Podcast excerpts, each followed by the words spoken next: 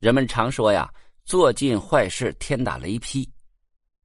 咱们姑且不论是否真的会被雷劈，就说这被雷劈了，又该当如何呢？有这么一件事啊，就有人被雷劈，离奇的死去活来的稀奇事。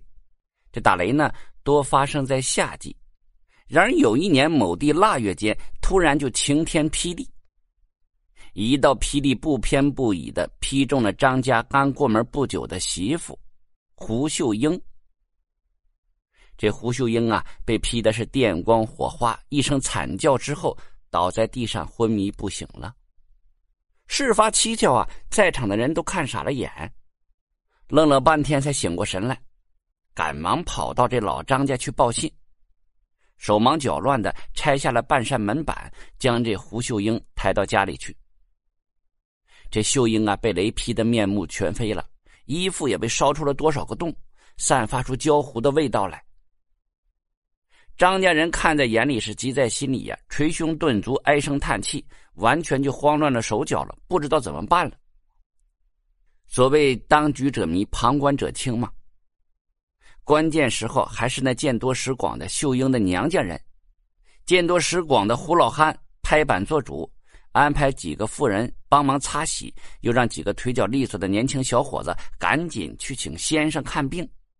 张家人连忙就安排，就忙活起来了。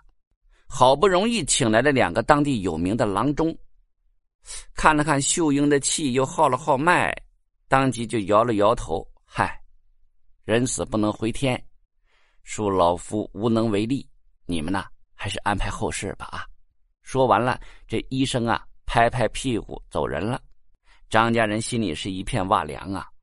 公婆想到自己的孝顺媳妇儿一命呜呼，当场就坐地上嚎啕大哭啊！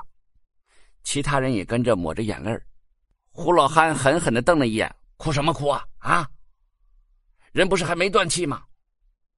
医生救不活，咱们另请高人不就行了吗？”这胡老汉在当地很有威望的。就安排着年轻小伙子去邻村请着阴阳仙冯六蛋过来给看看。如果连他都没有办法，这秀英也就真的没救了。等了一个多时辰了，眼看着秀英的气息是越来越微弱，这冯六蛋呢，终于是姗姗来到了。一进门，这冯六蛋就嚷着饿坏了，让张家人赶紧准备吃的，还指明了要吃院子里那只养了五年的大公鸡。高人就位了，张家人也不敢怠慢呢，赶紧宰了这只大公鸡，下锅炖汤，又按照规矩煮了六个鸡蛋，给这冯六蛋填肚子。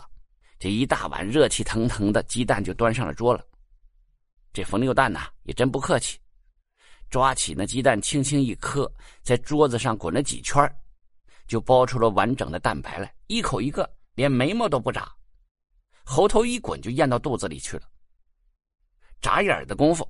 六个鸡蛋全下了冯六蛋的肚子了，可是他呢，面不改色，心不跳，雷打不动，坐在那里，又让张家人再拿六个生鸡蛋揣进了口袋。这张家就有些急了，这啥时候救人呢？他冯六蛋瞥了一眼奄奄一息的秀英，神情镇定，开口又要喝酒。张家人皱着眉头，又找出了半瓶烧锅酒。刚放上桌子，这冯六蛋端起了酒瓶，扬起脖子，咕咚咕咚就往嘴巴里倒。这张家那二小子是个愣头青，实在是看不过眼去了，怕这冯六蛋是个骗子，气得直跺脚啊！你这个人好不地道！我嫂子人事不行，你这一进门只顾吃喝，到底什么时候救人呢？这话音刚落，只听这冯六蛋暴喝了一声，那嘴巴鼓得如蛤蟆一样。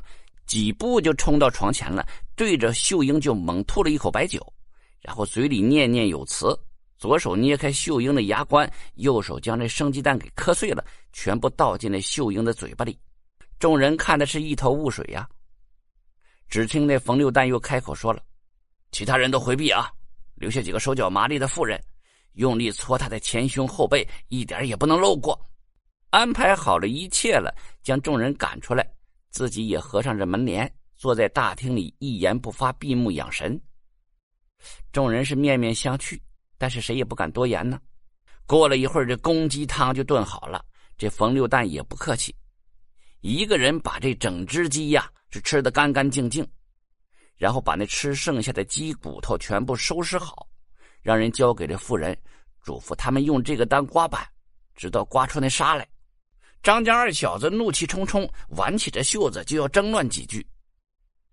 冯六蛋压根就不理会他。